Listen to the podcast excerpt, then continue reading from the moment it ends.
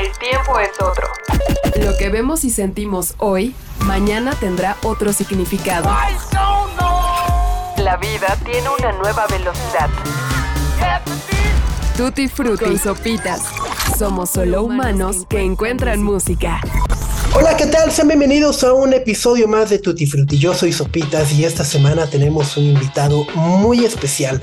Uno que además eh, me da muchísimo gusto recibir, saludar, eh, que considero cercano amigo, alguien a quien admiro mucho y además que ha desarrollado los últimos años una relación con la comida bastante, bastante interesante. Al menos a mí me ha enseñado a cuestionar diferentes cosas, a apreciar diferentes cosas de las hamburguesas y por supuesto también a disfrutarlas de una manera diferente. Por supuesto me estoy refiriendo a Marcelo Lara, querido Marcelo, mejor conocido también ahora como Burgerman.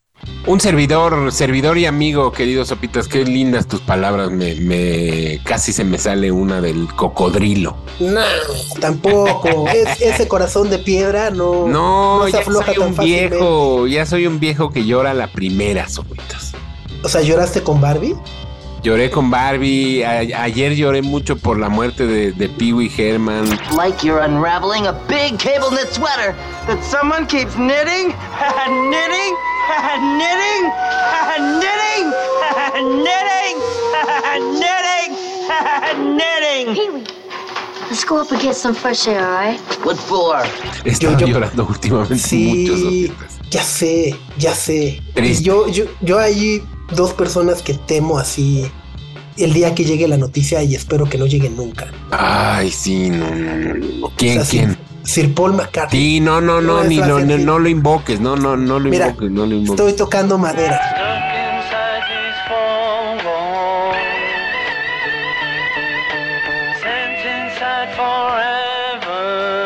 Sí, yo también toco madera. Este, pero bueno, pues sí, ni hablar, ni hablar. Oye, y hablando justamente ahora como, como eh, la corrección política en la que vivimos hoy en día, me hace decir, no eres viejo, eres una persona experimentada que lleva años dedicándose a diversas eh, disciplinas, artes y demás. Y una de las primeras cosas que recuerdo cuando te conocí a finales de los 90 era tu trabajo al frente de compañías disqueras, incluso algunas que ya, ya no existen, ¿no? O sea, Polygram, BMG, EMI, etcétera. Quiero preguntarte justo, ¿cómo fue tu primera experiencia con este mundo eh, disquero, operativo de la música y, qué fue lo que te dejó como mayor satisfacción? Ay, pues mi llegada al, mundo de la música fue como muy, muy fortuita, pero muy fortuita, así de, de que yo, yo estudié comunicación en la Universidad Iberoamericana y, cuando estaba en la carrera tengo un hermano grande que tiene un grupo de rock que se llama Bonnie los enemigos del silencio. Entonces, cuando estaba en la carrera, grabaron un segundo disco en el cual yo participé. Grabé un par de guitarras y como que yo los estuve arreando para que grabaran y estuve ahí como pues convenciéndolos porque yo era como muy fan de la banda, ¿no? Entonces se grabó el disco y demás y, y pues lo firmaron ahí con una disquera independiente que más bien era como una distribuidora de discos. Y, yo estaba de vacaciones de verano en, en, la carrera y como vagales de la universidad, ay, como extraño esas épocas, no hacía absolutamente nada, así nada, porque era yo un vagales, no me metía a verano ni nada, entonces estaba como, como tirado todo el día leyendo y viendo la tele y como jugando videojuegos. Y el caso es que hubo una reunión de, promoción del disco de Bonnie y los enemigos del silencio y en la disquera como que ellos fueron a quejarse de, pues, de, que no pasaba nada, ¿no? Y en las disqueras les dijeron así como, oigan, pues es que no, no, no tenemos quien lo promueva. Entonces Bon se le hizo fácil como hermano grande, así como de, ah, pues ahí está Marcelo, mi hermano, que está echado todo el día comiendo dulce de Puebla, o sea, hace camote, ¿eh? dulce autóctono de Puebla y, jugando videojuegos. Y se le hizo fácil, ya, y llegó y en la tarde y me dijo, oye, pues te conseguí una chamba, ya tienes o sea, Como, como si fuera CRP de antro. Exactamente, así como, ah, para que no andes ahí de paquetón, ponte a promover. Y justo en esas épocas, uno, un año o un tiempo antes, le hablé a Camilo y le dije, oye, ¿cómo está eso de la promoción de radio? Está, ah, está padre, está fácil, éntrale. Entonces, pues acepté y así empecé. Sea, estuve como tres meses ahí trabajando como promotor de radio en esa disquera que se llamaba Discos Spartacus. Eh, y luego me hablaron para trabajar en Discos eh, Culebra, porque logré que tocaran en varias radios la canción de Bon, el sencillo de Bon y demás. Entonces, como que había una disquera especializada en rock en español que se llamaba Discos Culebra. Culebra Records. De Culebra Records de una, de otra multinacional que se llamaba BMG. Y me hablaron y me dijeron, oye, nos gusta tu trabajo. Entonces, como que me ofrecieron trabajo y así, mm, órale, me pagan más que aquí, pues órale, va. Tuve cuatro meses trabajando como promotor de radio en, en Culebra. En Culebra, que, además hay que decirlo, es uno de los sellos emblemáticos de rock en español, ¿no? estaba por ahí la Lupita, la Cuca. Sí, me tocó llevar discos de la Lupita, de Santa Sabina, de la Castañeda, de este Tijuana, no.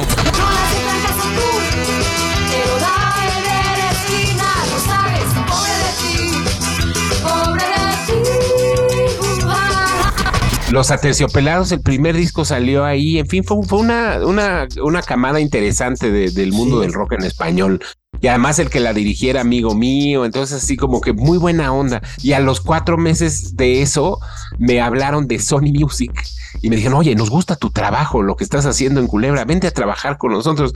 Me ofrecieron más lana y me fui. Entonces en, menos de un año estuve trabajando en tres disqueras diferentes y aprendiendo los rudimentos de la de, de, cómo funciona internamente una disquera. Y así empecé este, aprendiendo a, patadas y, y Camilo, mi hermano, me enseñó parte del, de, las, de los rudimentos. A patadas y a zapes, ¿no? A patadas y a zapes y a humillaciones, ¿no? Porque ser promotor de radio es, es una labor poco, poco, Muy poco valorada. Sí, poco valorada. yo recuerdo mucho, eh, vaya, nunca, nunca fui promotor de, de radio, pero recuerdo mucho y algo que admiraba era justo cómo era el servicio que tenían que dar a las estaciones de radio y tenían que recorrer toda la ciudad. Este para llevar físicamente el disco, el nuevo sencillo de un artista, llevarlo, no sé, un ejemplo de, de Radiopolis que está en Tlalpan 3000, ¿no? En el sur de la Ciudad de México, tal vez a Radio Centro que está en Insurgentes y, perdón, en Constituyentes y Reforma. Échate eso y además, pues es, un, es una labor poco grata porque es son como los promotores de las medicinas cuando vas a un consultorio de doctores. Están ahí esperando horas a que tenga un rato el doctor para recibirlos y ahí trata de venderla. Y si está de humor, ¿no? Exacto.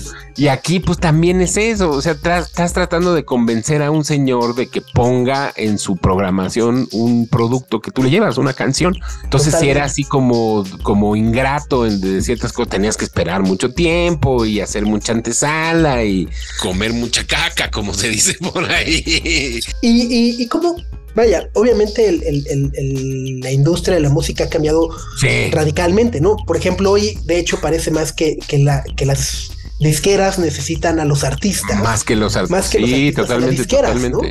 es como, eh, es, ha cambiado mucho, pero básicamente o sea, como, que en muchos sentidos sigue siendo lo mismo, nada más han cambiado los actores y han cambiado un poco las funciones. Porque en realidad lo, que no cambia es que la industria del entretenimiento siempre ha sido una industria de contenidos, de creación de contenidos y de propagación, se dice, pues sí, como de, de, propagación de, de, contenidos, ¿no? O sea, como de tratar de llevar tus contenidos al mayor número de personas posibles. Han cambiado mucho los métodos, ya han cambiado mucho los modos y los medios, pero en realidad ese es el mismo principio, o sea, la, la, la, la música se sigue vendiendo y se trata de promover o hacer promoción de la música para que logres ver llegar al mayor número de públicos. Pero, por ejemplo, hace 20 años, eh, eh, un artista, por decirlo, de Aguascalientes, a lo mejor necesitaba eh, un contrato discográfico para que la disquera lo hiciera sonar en Yucatán o en otros territorios. Hoy en día, pues lo subes literal a Spotify y está disponible en todo el mundo, ¿no? Y ya hay artistas independientes eh, que, muchas veces eh, son perseguidos por discográficas porque las discográficas dicen se nos están yendo, ¿no? Este... Sí, claro. Es que se, se, democratizaron las maneras de producir los contenidos. Ese fue el gran cambio del paradigma, ¿no? Hasta 1997, 98 o principios del 2000 era muy complicado grabar un disco porque, porque requería ir a un estudio de grabación y tener un presupuesto porque era una cosa muy cara por hacer, que no todo mundo podía hacer en su casa o en su, con sus modos y medios. De repente eso se, se democratizó y hoy en día todo mundo puede hacerla de disquera desde su teléfono celular. En un celular puedes producir la música, bueno, escribir la música, producirla, mezclarla, grabarla, promoverla, transmitirla, distribuirla y, salir de gira, hacerle su promo y hacerle sus videos y hacerle su lo que quieras, lo puedes hacer desde tu teléfono celular, cuando antes pues, todo eso estaba cooptado por, por grandes capitales, ¿no? Grabar en un estudio era una cosa complicada, este, distribuir los discos o las grabaciones era también un rollo grande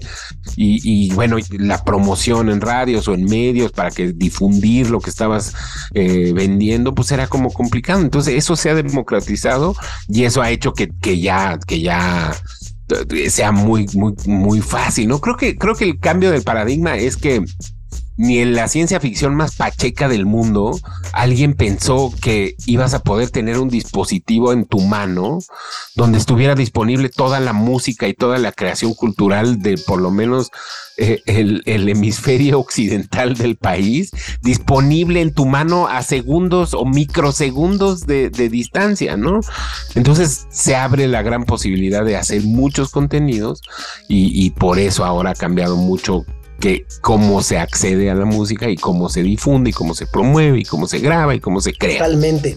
Oye, además, bueno, ya nos contaste tu época de, promotor de, radio, pero luego además eh, fuiste eh, AIR o, una persona muy importante en el desarrollo de nuevos artistas, ¿no? O sea, Control Machete, por ahí, eh, Manicomio Record, Zurdo, etcétera. O sea, gran parte de la avanzada regia. Cuando salimos hablábamos siempre nosotros, nos preguntaban, oye, ¿qué está poniendo en Monterrey? Yo, pues, hay una banda que se llama Plastilina, este, está El Gran, está La Flor de Lingo, este bueno, ya empezaron a salir todos y ya la gente los conoce y bueno, es nada más como que... Que se conozca a todas esas bandas, ¿creen que es la culpa de Control Machete? No, yo creo que no, yo creo que este, que exista Control Machete es culpa de todas esas bandas. Es mi eh, culpa, sí. pasó por tus manos de alguna, de alguna manera, como esa escena de cerámica en Ghost donde están formando, así imagino a Marcelo diciendo... Ah. agarrando las manitas de chetes y Exacto. De Ilia, pues Kuriaki también llegó. Y de Ilia Kuriaki, sí.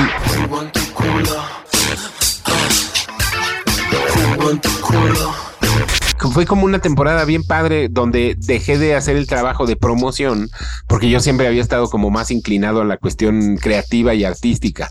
Entonces me invitaron, me ofrecieron o me ofrecía ser yo como aprendiz de esta área de la disquera que se llama la dirección artística, que son básicamente los que buscan el talento y los que buscan el contenido, ¿no? A los artistas y las grabaciones y, y, demás. habiendo tenido yo como la experiencia de como músico, pues siempre era como más mi intención, esa, más que la onda de salir a venderlo o marketearlo.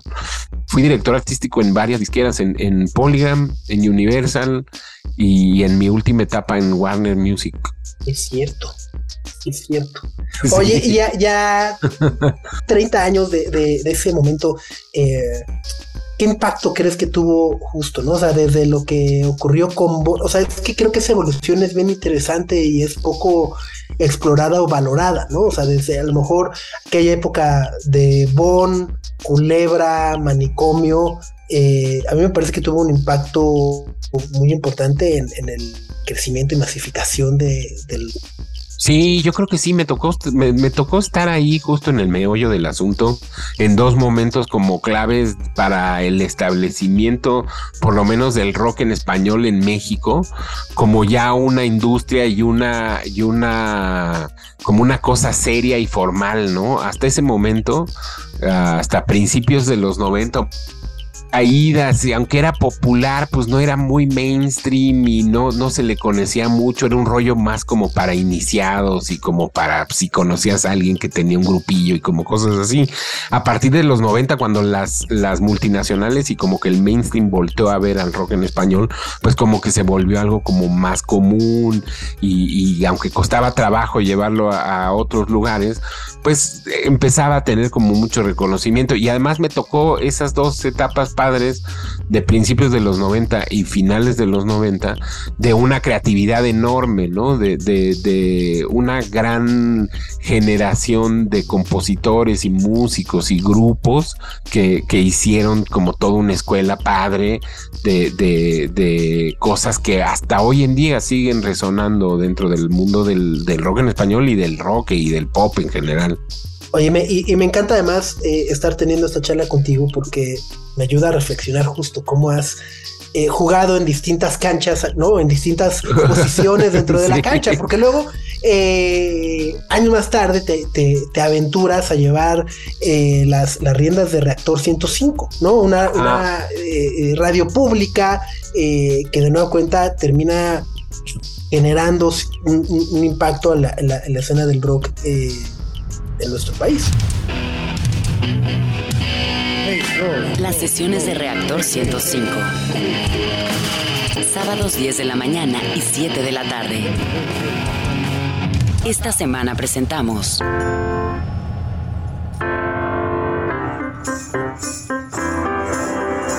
Si puedo tener un poco más de volumen en mi piano, estaría buenísimo. Natalia Lafourcade.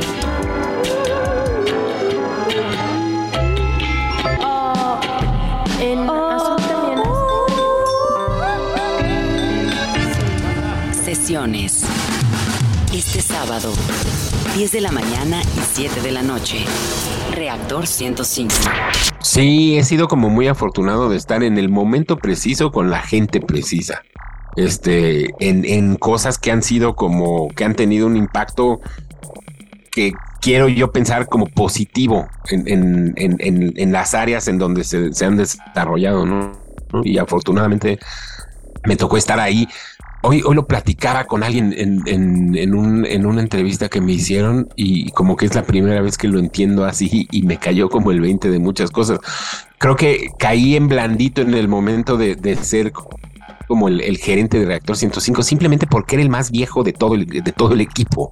Entonces, probablemente como era el, el que más años tenía, era el único que podía como ejercer esa, esa como autoridad, moral o, autoridad de años de, poder echar un grito y que alguien te hiciera caso, ¿no? y creo que esa fue mi, mi, gran aportación al, al, enorme equipo padrísimo, creativo de, gente que se armó en ese momento para Reactor. Pero además también es un arte el saber gestionar, ¿no? Eh, eh, y vaya, creo que, creo que tú lo acabaste haciendo desde, a lo mejor desde lo que hacías como promotor de radio que gestionabas eh, posteriormente como director artístico y luego ahora pues estos gestionar estos mugrosos que estábamos ahí este, dándote lata todo el tiempo. Sí, y es que además de que era yo el más viejo, pues conocía a todos por mi trabajo disquero y no como una persona de radio, porque en realidad mi primer trabajo en una estación de radio formal fue, fue como gerente de Reactor 105. Yo el único trabajo de radio que había hecho fue durante la carrera cuando Radio Ibero tenía un watt de potencia y luego 100 watts de potencia.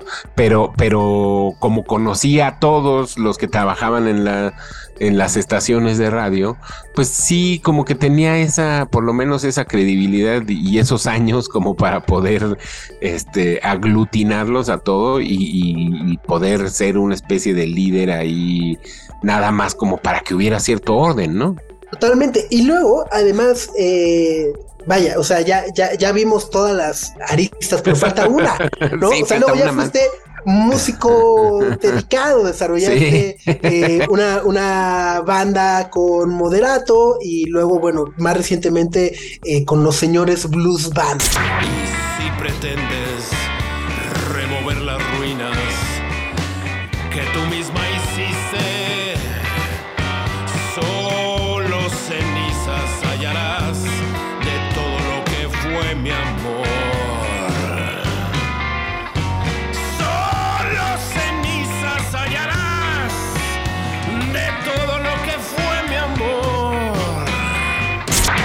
Eh, y bueno, justo quiero preguntarte de, los señores Blues Band.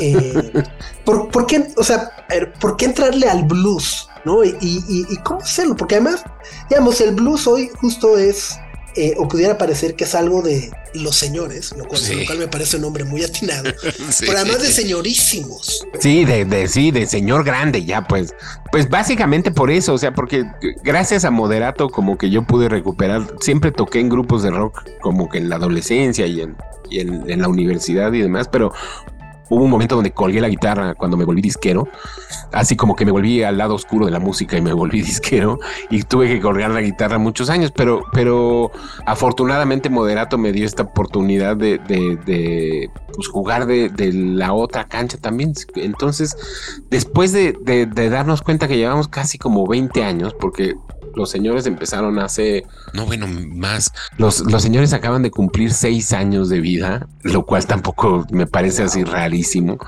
Llevamos más de 15 años tocando con Moderato y, y pues Moderato es maravilloso y todo, pero se ha vuelto como esta como esta cosa gigantesca donde yo ya casi casi voy de, de pues pásele señor y nada más, ¿no?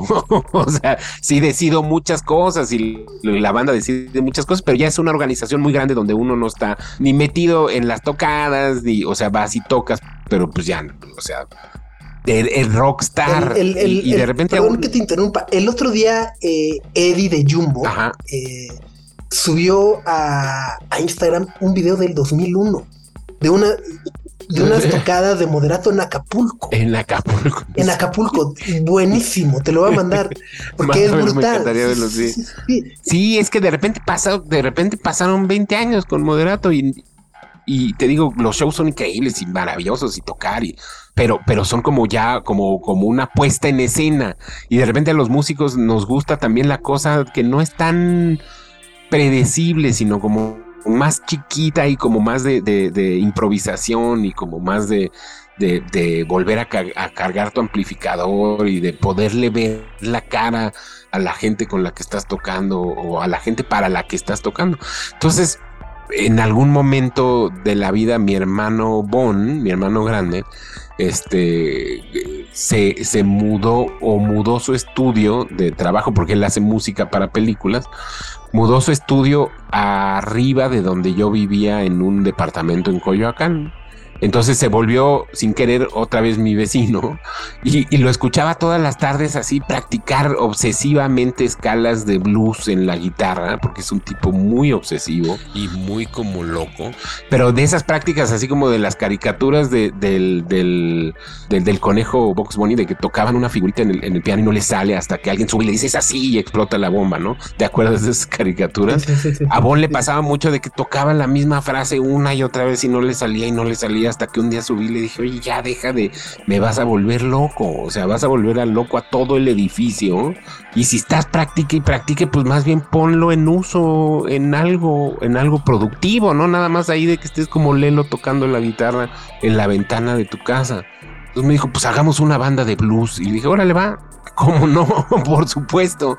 Porque además siempre como que el blues es una de esas cosas que crees que no conoces, pero siempre acabas conociendo. Si te gusta el rock, te gusta el blues, porque de ahí viene todo. Entonces, como pero por ejemplo, a ver, ¿por, qué artistas recomiendas entrarle? O, qué discos así que te han marcado y es un yo le, así de, señor, de servirte un whisky. De señor, de, servirte un whisky, de sentarte a oír música. Te recomiendo música de cualquiera de los tres grandes reyes del blues. De B.B. King.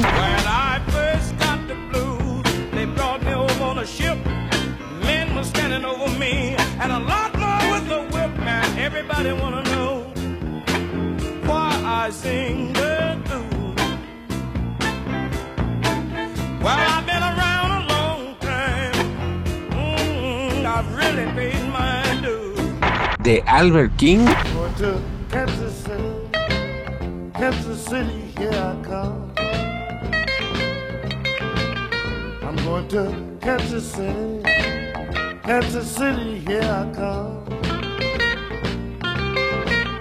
They got some pretty little women there, and I'm gonna get me one. O de Freddie King.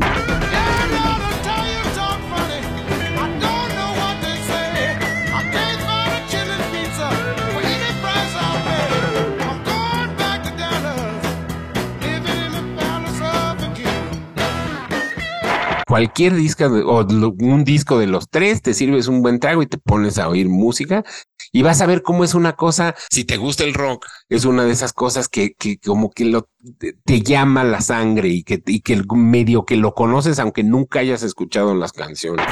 I like to feel that I pay my own way, no free lunch.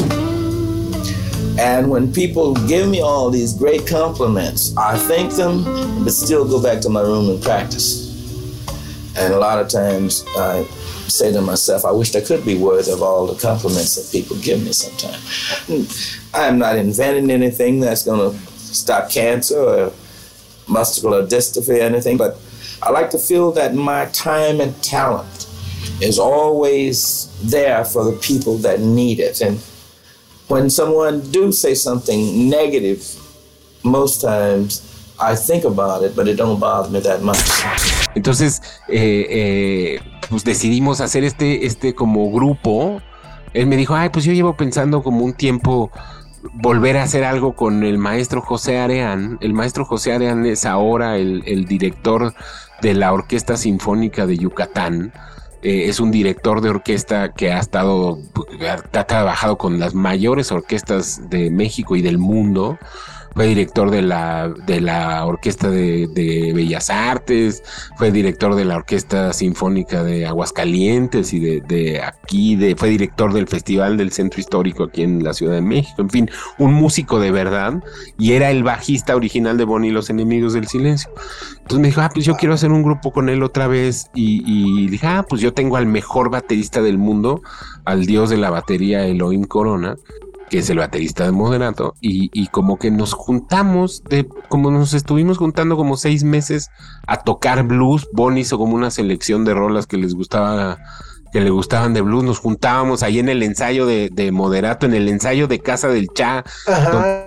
Pues, hemos podido ensayar ahí desde 1983, 84, y, y empezamos a ensayar y, y, tocamos hasta que como ocho meses después les dije, oigan, pues estaría bueno que, nos viera alguien tocar, ¿no?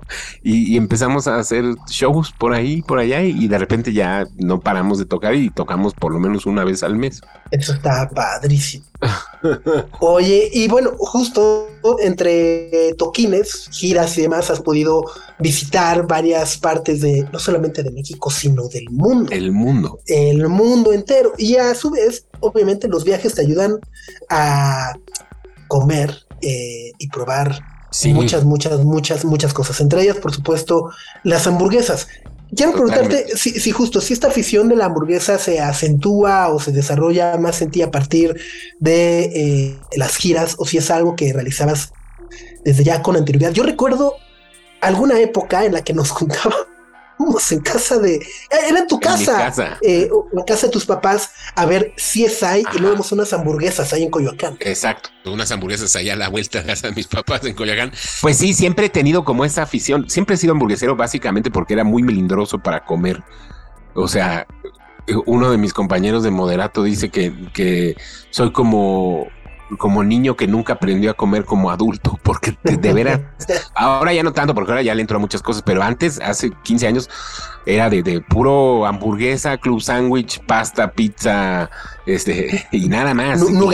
Y nada más. O sea, como, como niño, tal cual. Como, niño, como niño, como niño. Entonces, empezamos, sí tiene que ver mucho con el desarrollo de moderato, porque aunque yo era muy hamburguesero de toda la vida, o sea, al lado de mi escuela en la primaria había un Burger Boy, entonces regularmente nos íbamos de pinta para ir a comer temprano al Burger Boy y todos los viernes a la salida de la escuela iba a cocharme una pronto doble o una dino triple o una de esas cosas.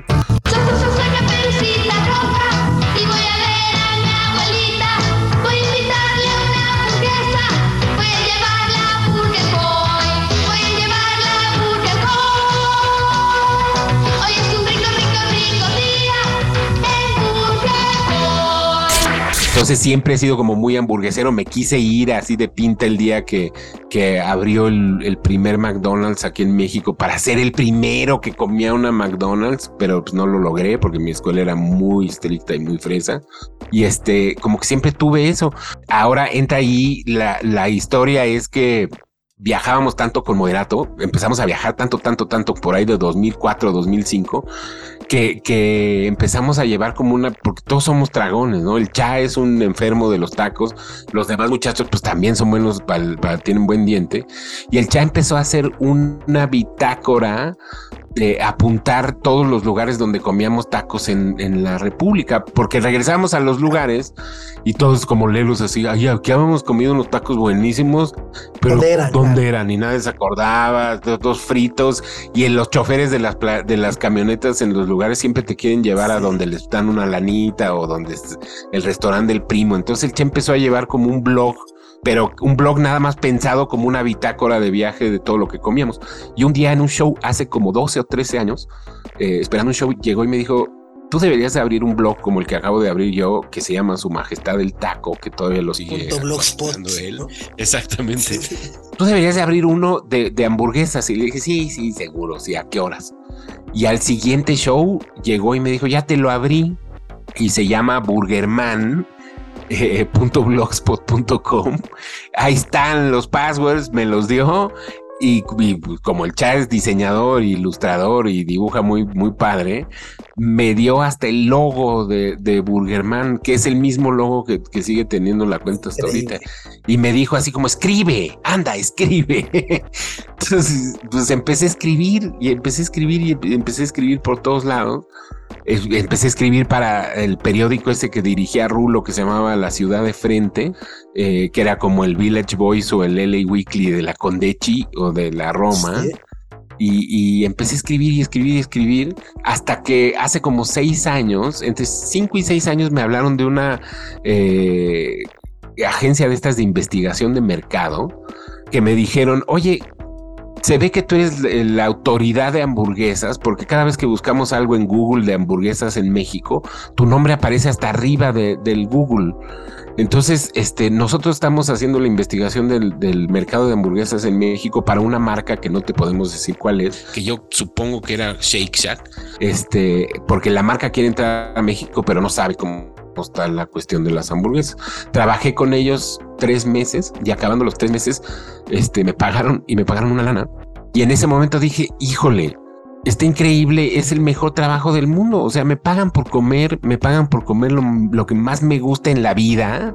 De aquí soy. Entonces, en ese momento decidí ya hacerlo como ya más formalmente, este, hacerlo ya como con rigor y escribir ya regularmente empecé a aprender cosas de cocina y de técnicas de cocina como para que las reseñas no nada más fueran mm, está buenísima, está muy sabrosa, sí, que así eran mis primeras reseñas y, de ahí a, 2019 que de repente empezó a explotar la cuestión de la hamburguesa en México y en el mundo y, la, y con la pandemia no se detuvo, al contrario, se, se volvió todavía más grande el mercado de hamburguesas.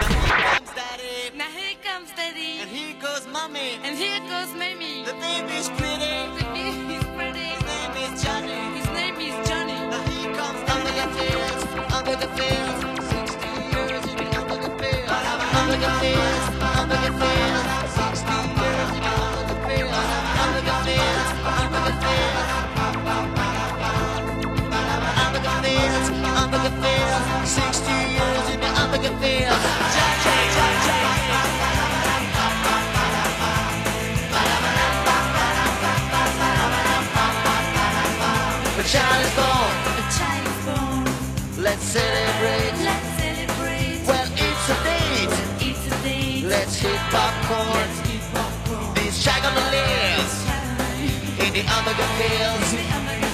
Yeah, it's gonna live in the hamburger fields. In the end of faith. We'll be educated. In the hamburger fields. In the hamburger fields.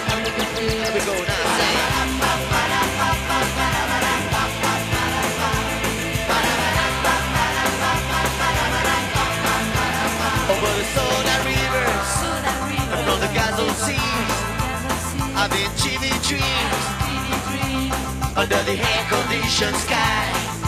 Fly, fly, my baby, fly. No matter if your darling cries. Fly, fly, my baby, fly. Over.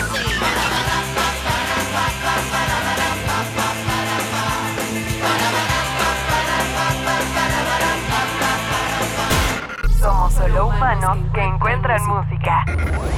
Tutti Frutti. mencionas una parte bien importante que es un poco la educación eh, o el desarrollo de un paladar o conocer un poco más sobre la historia de eh, la hamburguesa, las diferentes técnicas y al mismo tiempo ese aprendizaje lo has eh, eh, compartido con los que te seguimos.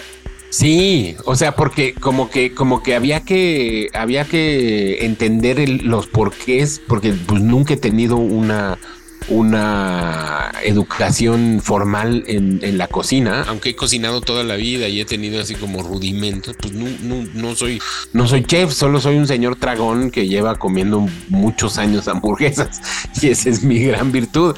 Entonces sí tuve que aprender como muchas técnicas, leer mucho sobre, sobre hamburguesas. Este, soy, soy muy clavado en ese sentido. Entonces soy muy de consumir eh, libros, eh, documentales y, como cosas, eh, películas que, que, refuercen el conocimiento. Entonces como que me clavé mucho, me he estado clavando mucho tiempo eh, a aprender sobre cocina, sobre hamburguesas, sobre la historia, sobre dónde hay y, y tratar de comer el mayor número posible. Que además no es, no es cosa fácil. No es, no es poca llevas, cosa. lleva- llevas una, llevas una cuenta de cuántas hamburguesas has comido en el año, en el mes, en tu vida.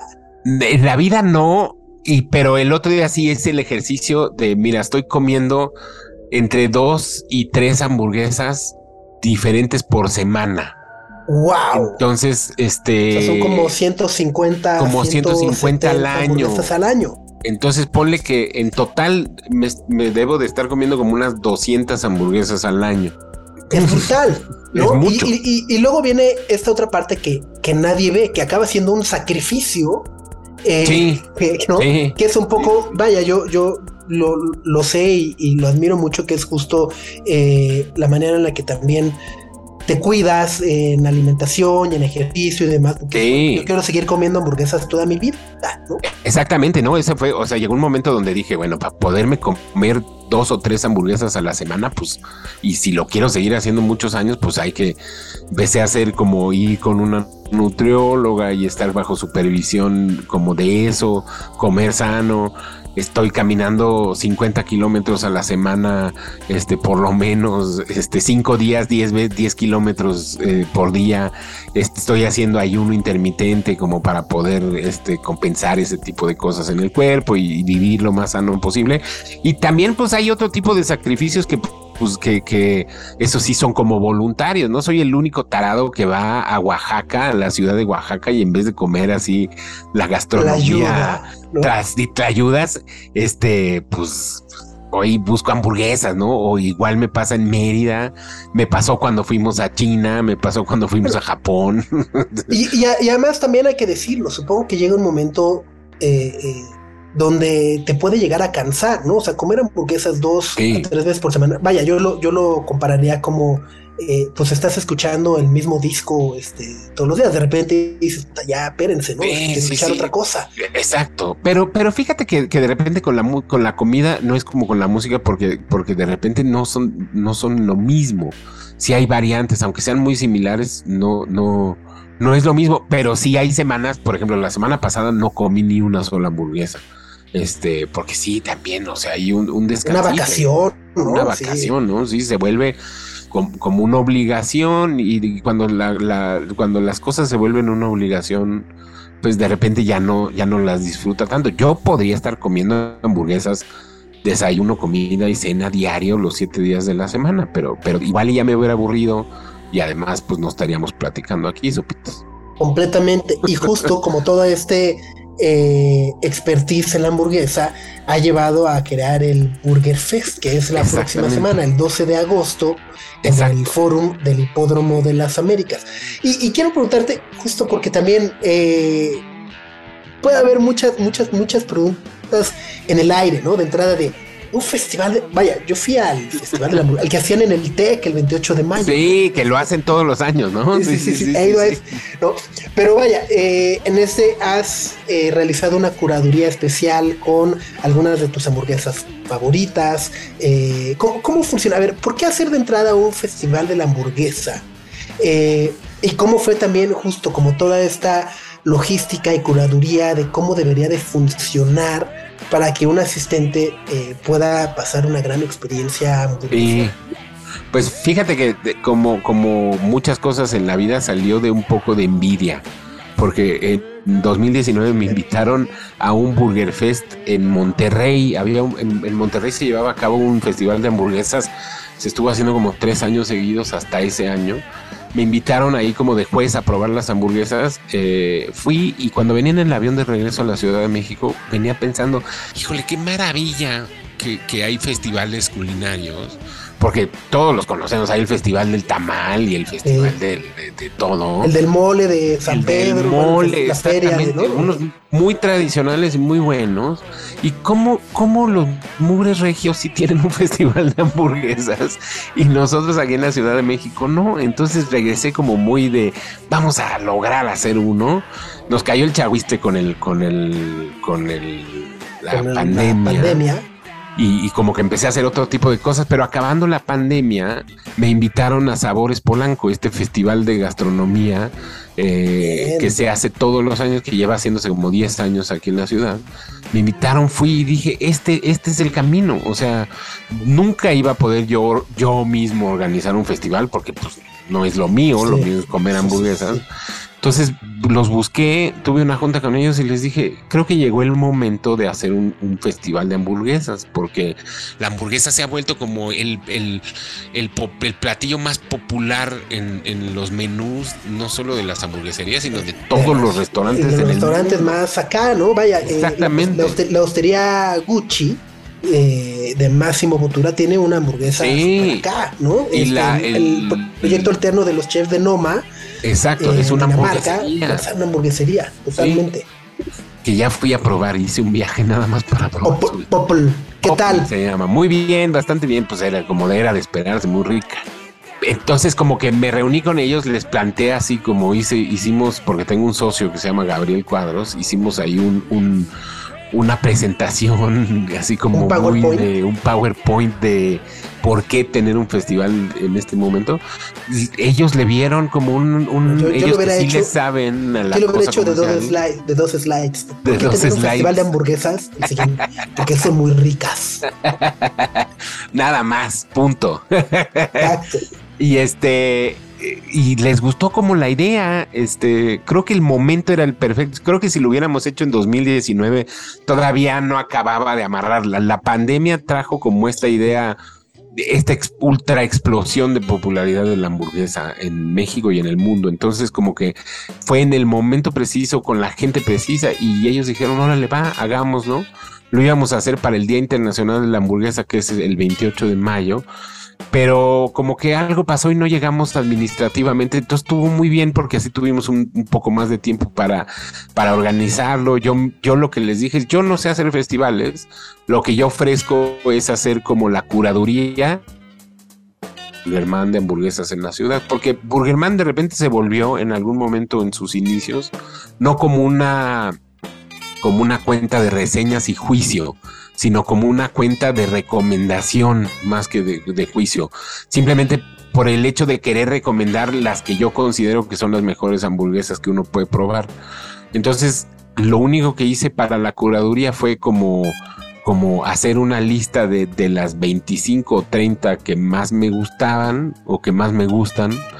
Y como yo tengo contacto con todas ellas, pues acercarme e invitarlos. Y como que todo mundo, eh, como que todos caímos en cuenta de que era el mejor momento para tener un festival de hamburguesas.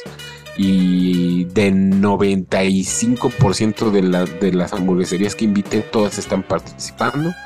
Vamos a tener un par de hamburgueserías de Monterrey y varios, bueno, 25 hamburgueserías de aquí de la Ciudad de México. Entonces, la idea es justo eso, que pagues una lana, que entres y que adentro ya no tengas que pagar por nada de la comida. Justo eso te quería preguntar, ¿cómo funciona? El, el boleto cuesta 600 pesos. Ajá. Eh, yo compro mi boleto, llego ahí y entonces puedo comer todas las hamburguesas que quiera. O sea, empiezo mi ayuno intermitente desde hoy. Desde ahorita, si quieres, sí, claro, ¿no? El chiste es que vas a poder comer todas las hamburguesas porque la idea es que es como un, como un muestreo de hamburguesas. Sí, que, que creo que ahí también eh, vale la pena. Vaya, yo como tip glotón, ¿no? como tip gordo, les diría no se aperren, váyanse un pedazo, o sea, prueben pedacitos de hamburguesa de cada una para que puedan probar las 25.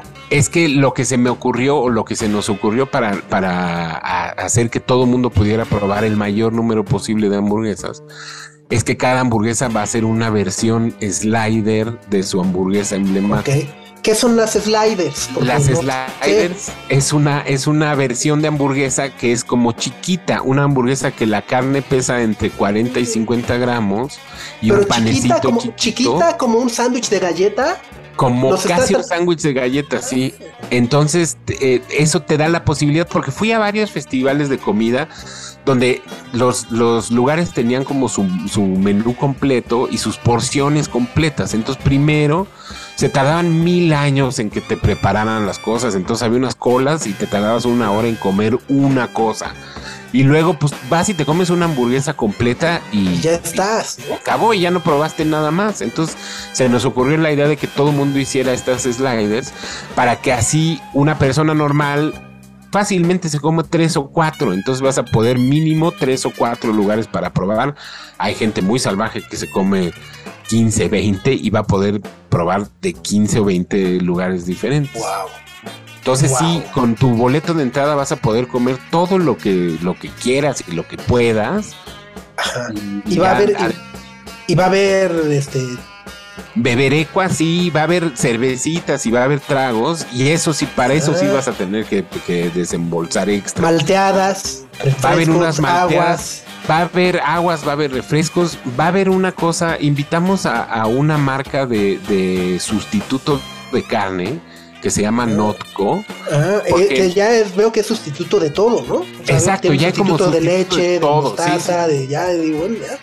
Y porque Me yo quería que lancen como- este, mi sustituto del trabajo, ¿no? Sí, eso estaría increíble.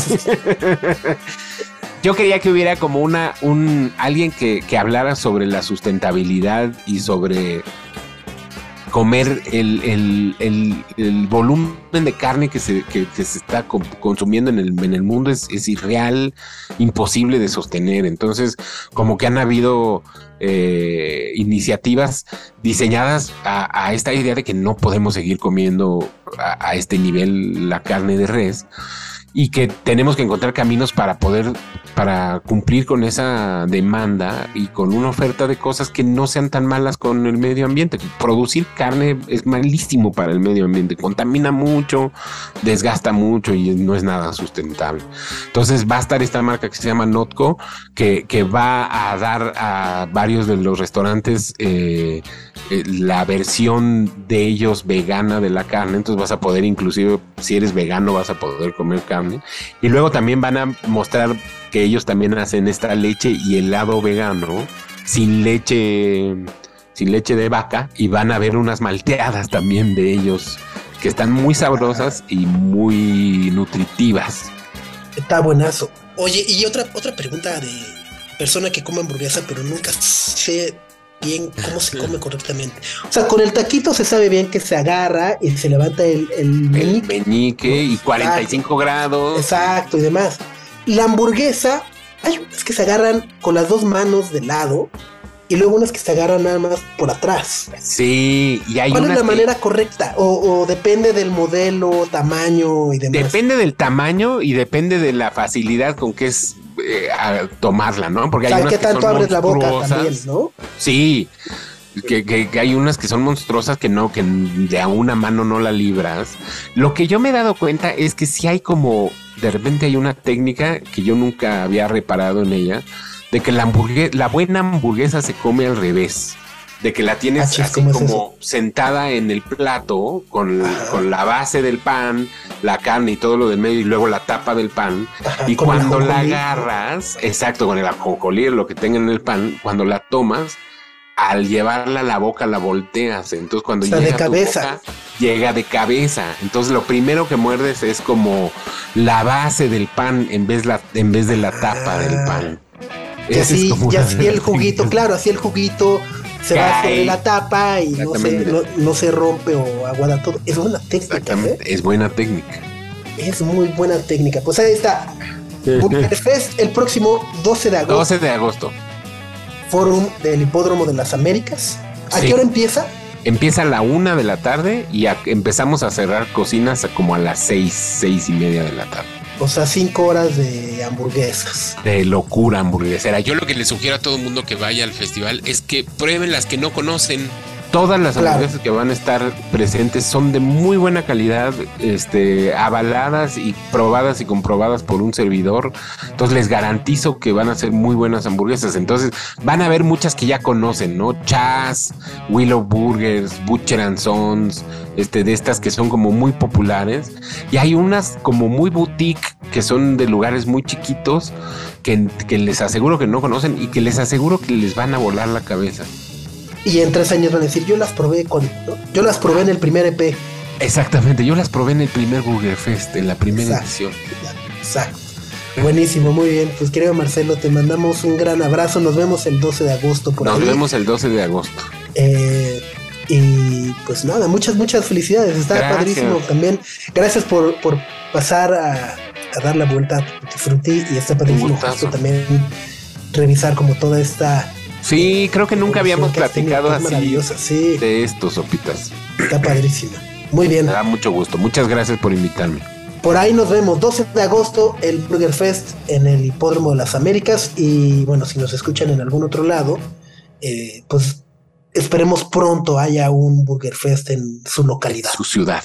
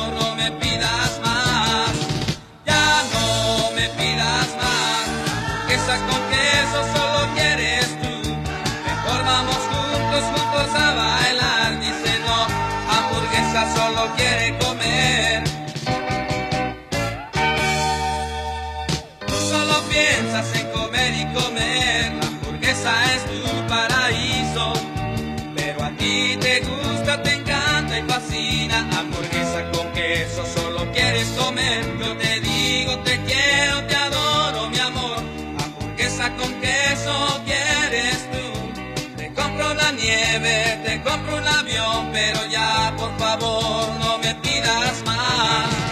Ya no me pidas más. Hamburguesas con queso, solo quieres tú. Mejor vamos juntos, juntos a bailar. Dice no, hamburguesa solo quiere comer.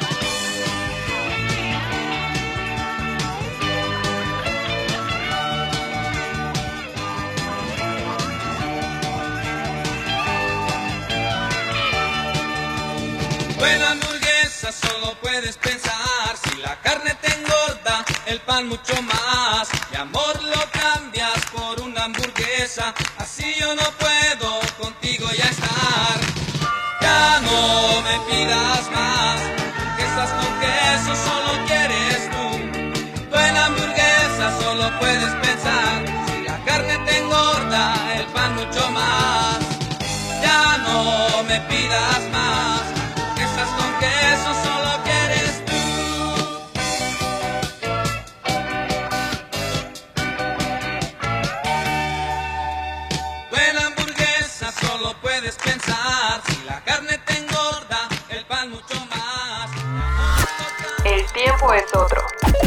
que vemos y sentimos hoy, mañana tendrá otro significado. La vida tiene una nueva velocidad. Tutti Frutti con sopitas. Somos solo humanos que encuentran música.